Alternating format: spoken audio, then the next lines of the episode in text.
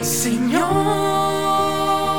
enséñanos a orar, enséñanos a amar, para que se haga en mí tu voluntad. Te doy gracias porque has hecho demasiado. Que por mí hasta tu sangre has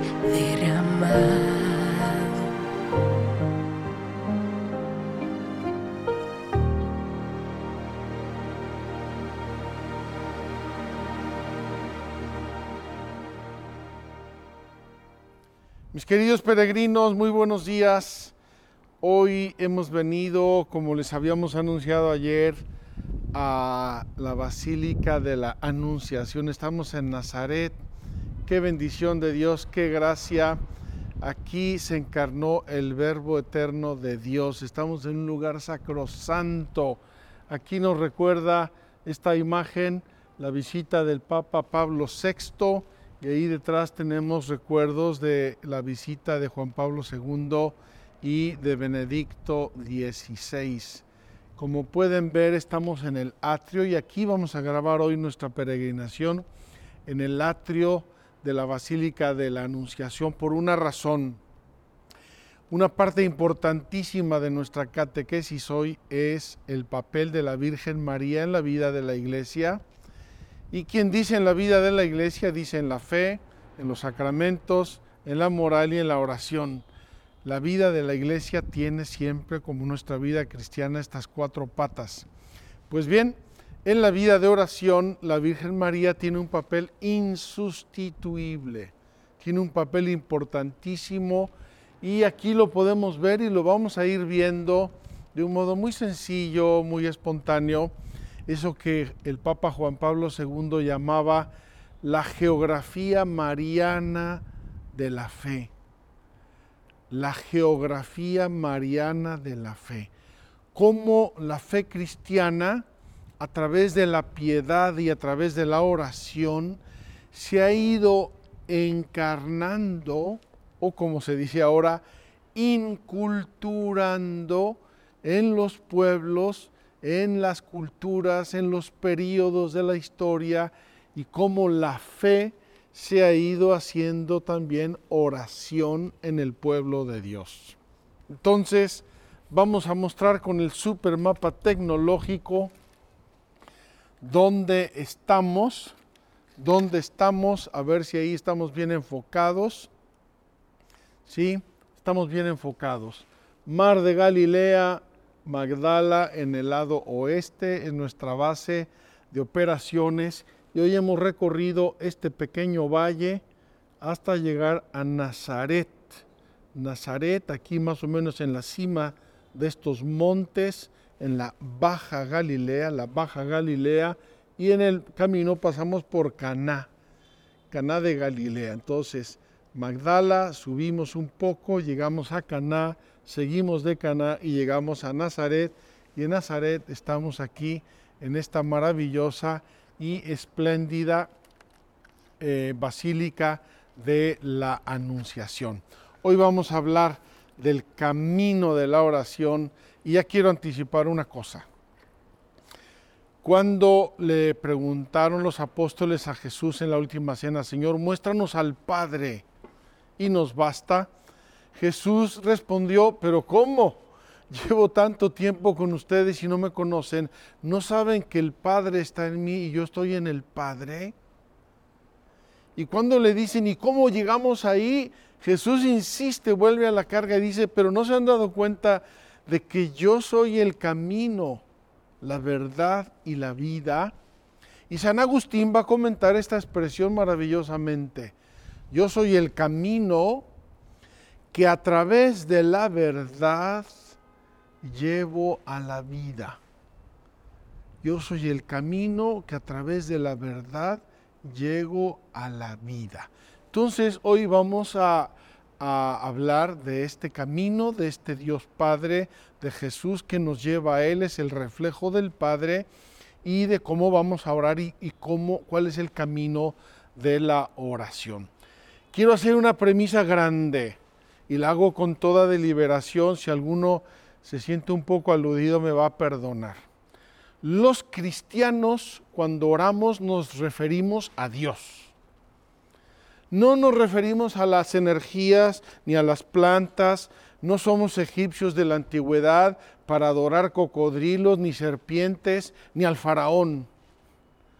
Nosotros conocemos por la revelación que hay un solo Dios, un solo Dios verdadero en tres personas distintas y que es con ese Dios, a ese Dios al que oramos, con Él es con el que hablamos. Entonces, energías y, cosas raras, esos son criaturas. Nosotros no hablamos con las criaturas, a través de las criaturas nosotros hablamos y buscamos siempre a Dios. Y la criatura más excelsa, y por eso, eh, por eso hemos venido hoy aquí, es la Virgen María.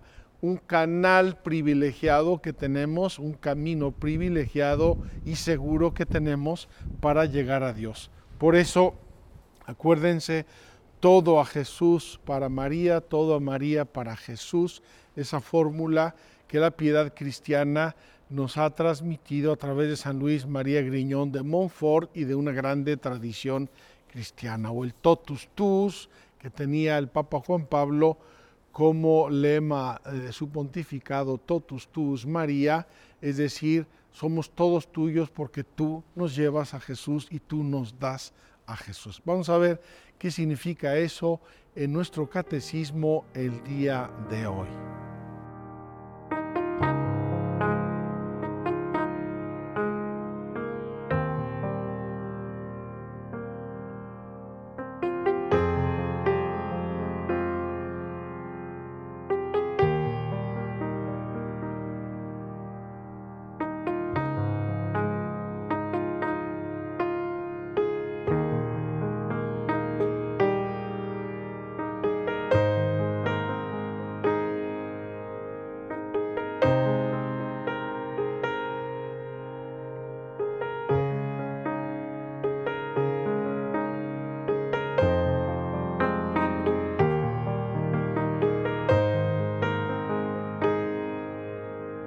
Queridos hermanos, ayer empezamos a hablar la, la, oración en la tradición de la iglesia y hablamos de que la tradición de la iglesia es toda esa vida de la iglesia del día a día. Imagínense universidades pontificias, parroquias, sacerdotes, catequistas, familias cristianas, toda la vida de la iglesia, lo que vemos y lo que no vemos, es decir, lo que va haciendo el Espíritu Santo, lo que va haciendo la gracia de Dios, lo que va haciendo Dios a través de la humanidad y de la iglesia en particular en el día a día. Eso tiene unas fuentes.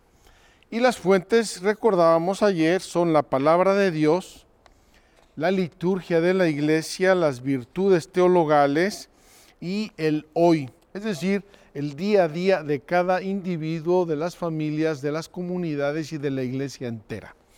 Hoy vamos a hablar del camino de la oración.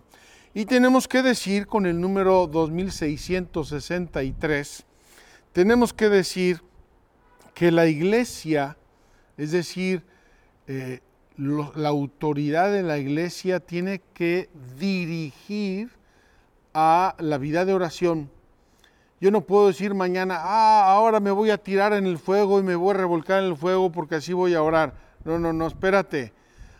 Hay en la iglesia unos criterios para discernir la verdad y la bondad de la oración y cómo se debe orar. Y la iglesia nos enseña, nos ha enseñado siempre y nos va a seguir enseñando siempre.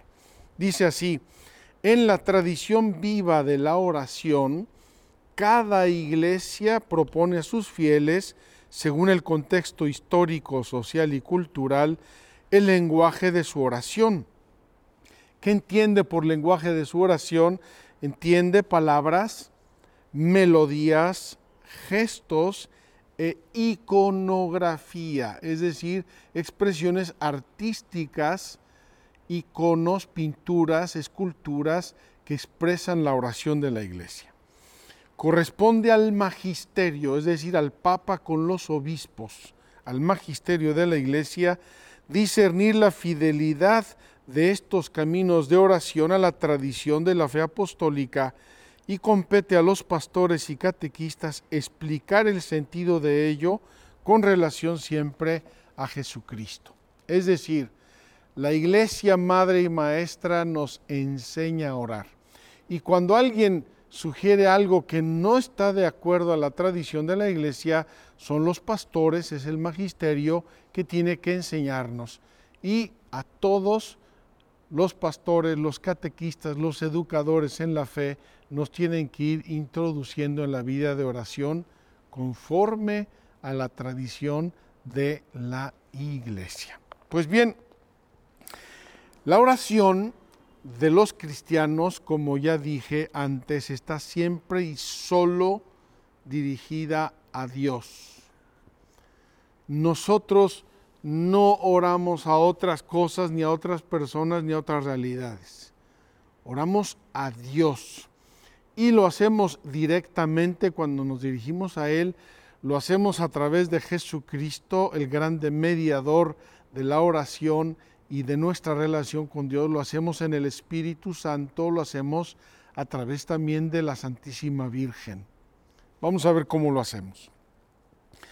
No hay otro camino de oración cristiana que Cristo. Queridos hermanos, esta afirmación es muy seria. No hay otro camino de oración cristiana que Cristo. Cristo es el que nos lleva al Padre. Cristo es el que intercede por nosotros ante el Padre. Cristo es el que nos muestra al Padre. A través de Cristo tenemos que pedir todo a Dios Padre. Sea comunitaria o individual, vocal o interior, nuestra oración no tiene acceso al Padre más que si oramos en el nombre de Jesús. Jesús en la última cena va a decir, no habéis pedido nada hasta ahora al Padre, pedidlo a través de mí, yo os lo concederé.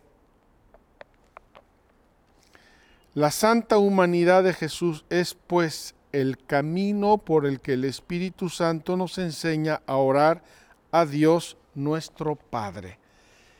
Quiero subrayar esto porque estamos en la Basílica de la Anunciación, donde el Verbo Eterno del Padre se hizo carne.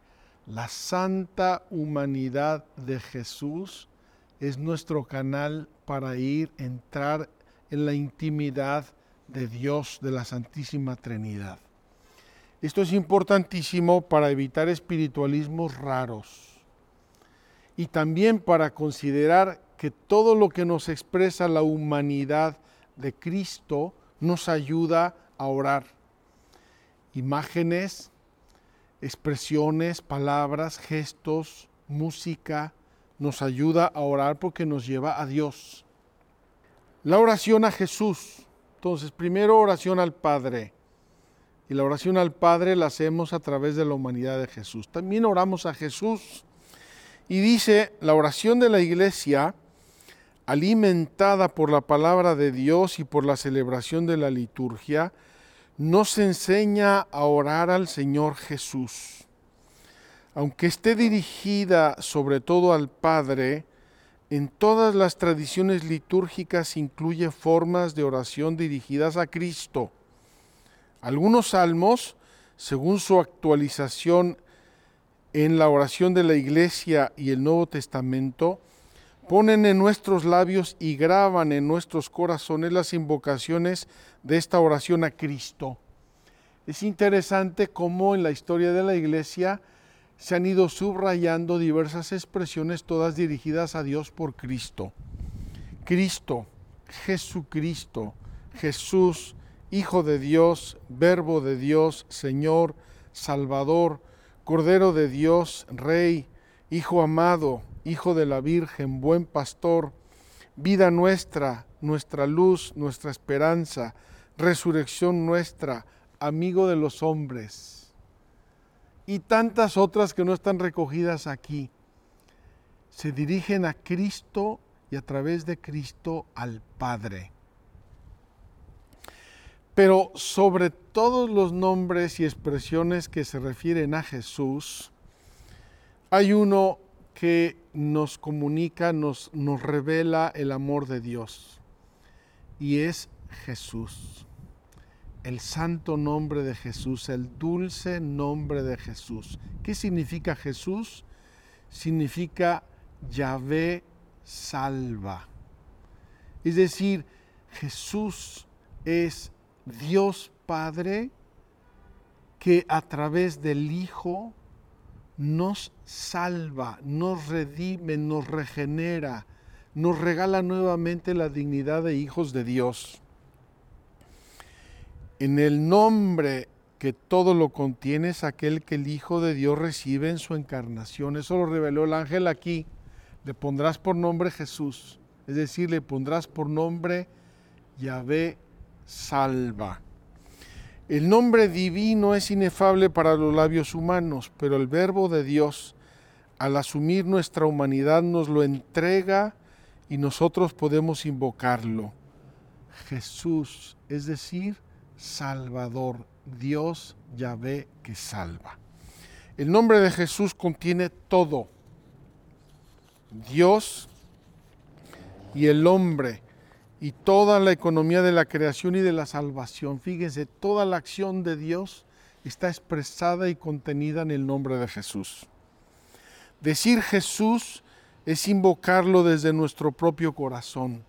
Su nombre es el único que contiene la presencia que significa. Jesús es el resucitado y cualquiera que invoque su nombre acoge al Hijo de Dios que le amó y se entregó por él cuánto debería significar para nosotros en nuestra vida cristiana y nuestra vida de oración el decir Jesús, Jesús, Jesús mío, mi Jesús, mi Jesús adorado. Esta invocación de fe bien sencilla ha sido desarrollada en la tradición de la oración bajo formas diversas en Oriente y Occidente. La invocación a Jesús en toda la historia de la iglesia ha tenido formas bellas y profundas. Hay una que ha sido clásica y que se ha transmitido a través de la historia. Señor Jesucristo, Hijo de Dios, ten piedad de nosotros pecadores. Señor Jesucristo, Hijo de Dios, ten piedad de nosotros pecadores. Esta oración conjuga el himno, cristológico que nos transmite la carta a los filipenses con la petición del publicano y del mendigo ciego. Mediante ella el corazón se abre a la miseria de los hombres y a la misericordia de Dios. La invocación del nombre de Jesús es el camino más sencillo de la oración continua. Cuando invocamos a Jesús a través de nuestro día, cuando le pedimos o le decimos simplemente Jesús, acuérdate de mí, estamos haciendo una oración continua, sencilla, fácil de hacer,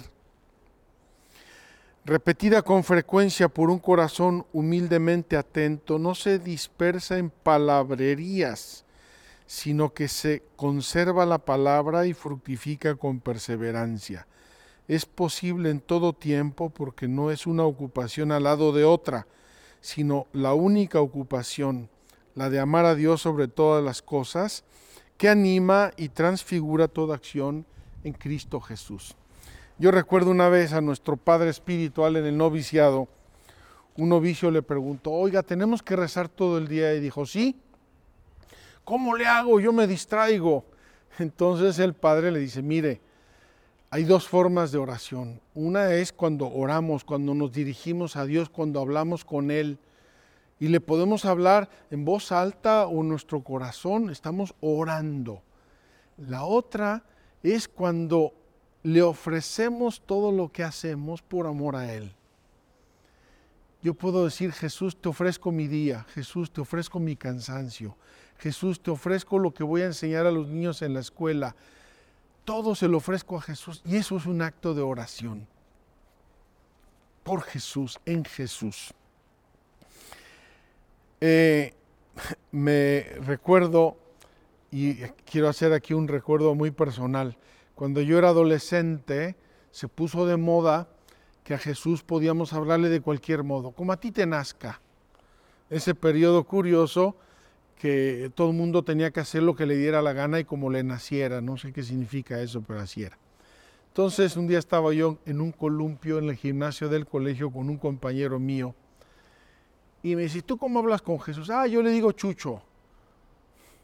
Un modo familiar, cordial, un poco simplista de decir Jesús, el nombre de Jesús. Ese amigo luego perdió la fe. No sé en dónde acabó su fe, pero el nombre significa tanto. El nombre significa respeto, el nombre significa amor, el nombre tiene un significado. Yahvé me salva. La oración de la iglesia venera y honra a Jesús también con el nombre del corazón de Jesús, como invoca su santísimo nombre, adora al Verbo encarnado y a su corazón, que por amor a los hombres se dejó traspasar por nuestros pecados. La oración cristiana practica el Via Crucis, siguiendo a Jesús el Salvador. Fíjense qué hermoso. En Asia me han dicho que muchos, muchos cristianos en China, en Corea, en, Vietnam, van a la iglesia antes de misa y rezan el Via Crucis. Es decir, recuerdan la pasión porque es lo que van a celebrar luego en la Santa Misa. Formas de oración que la tradición de la iglesia nos ha enseñado, nos enseña y que si las hacemos con piedad y con fervor y con recogimiento, tienen todavía mucho que enseñarnos y mucho que decirnos. Tercero, el Espíritu Santo. Entonces, primero el Padre, segundo el Hijo, Jesús, todas las invocaciones a Jesús, y tercero el Espíritu Santo. Nadie puede decir, dice San Pablo, que Jesús es el Señor, es decir, que Jesús es Dios, si no es en el Espíritu Santo. El Espíritu Santo es como el que calienta, el que da sentido y trascendencia a nuestra oración por dentro.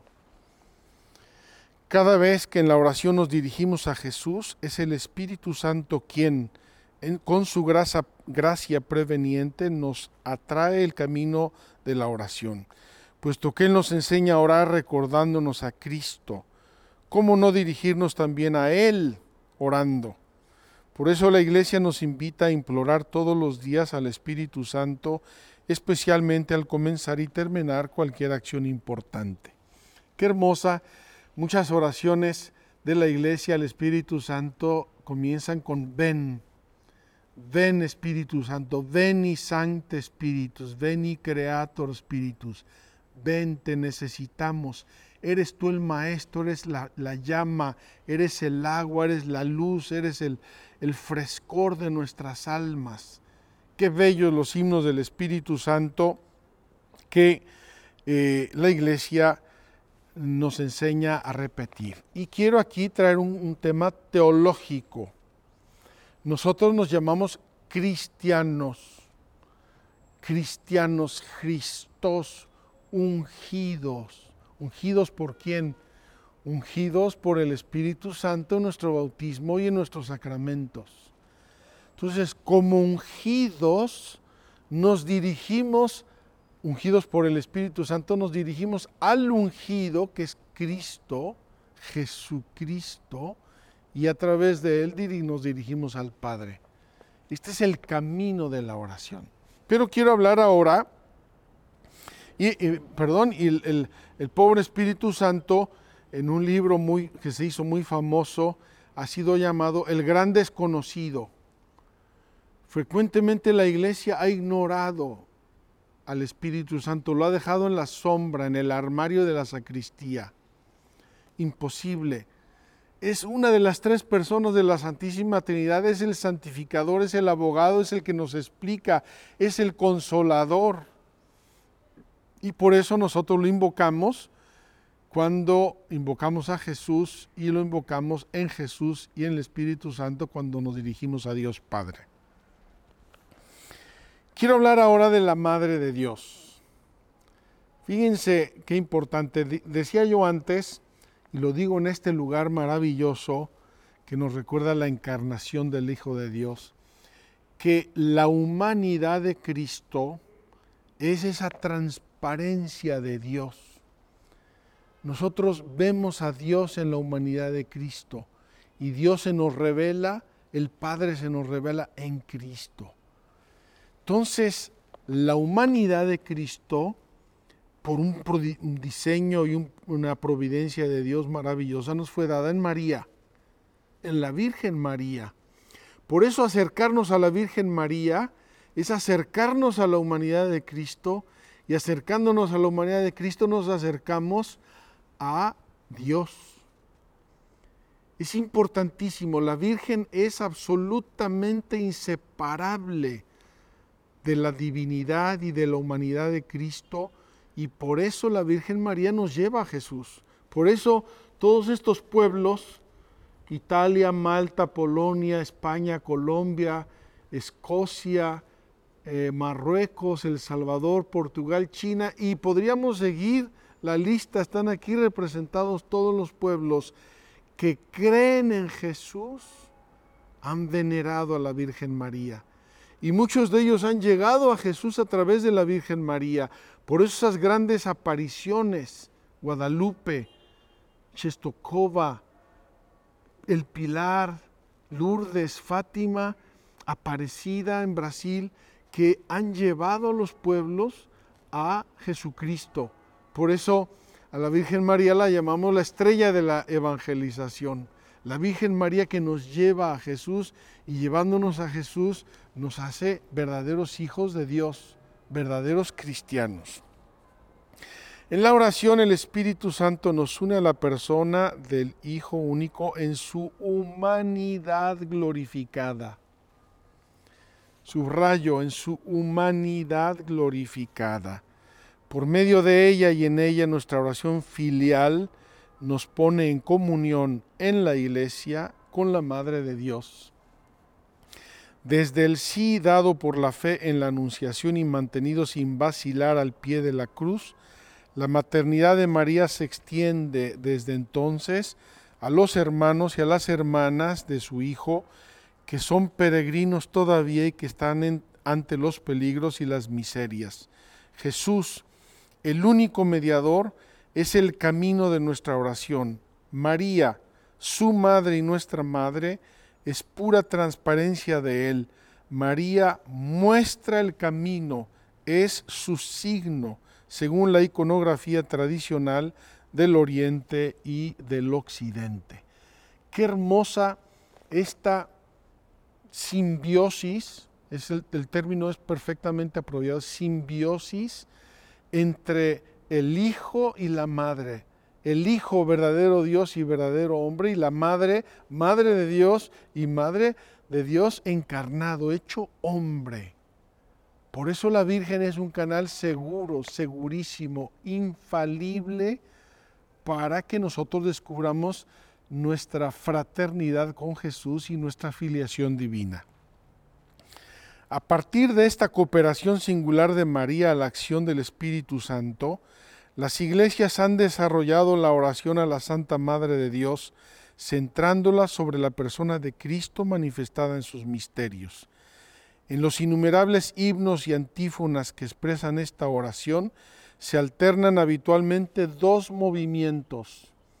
Los himnos marianos nos expresan dos movimientos maravillosos. Uno engrandece al Señor por las maravillas que ha hecho en su humilde esclava y por medio de ella en todos los seres humanos. Es decir, la Virgen María nos lleva al Señor, nos, nos, nos remite al que, hecho las, al que ha hecho las maravillas. Y el segundo movimiento confía a la Madre de Jesús las súplicas y alabanzas de los hijos de Dios, ya que ella conoce nuestra humanidad que en ella ha sido desposada por el Hijo de Dios. Nadie conoce la humanidad nuestra mejor que la Virgen, porque cuando la Virgen quería tocar a la humanidad como había salido de la, de la mente y del corazón de Dios, se ponía las manos sobre su, su vientre. María toca la humanidad verdadera, la redimida, la que Dios pensó y quiso desde toda la eternidad. Este doble movimiento de la oración a María ha encontrado una expresión privilegiada en la oración de la iglesia. Una oración privilegiada. La oración más preciosa, más bella, más santa y, más perfecta después del Padre nuestro que nos enseñó Jesús es el Ave María.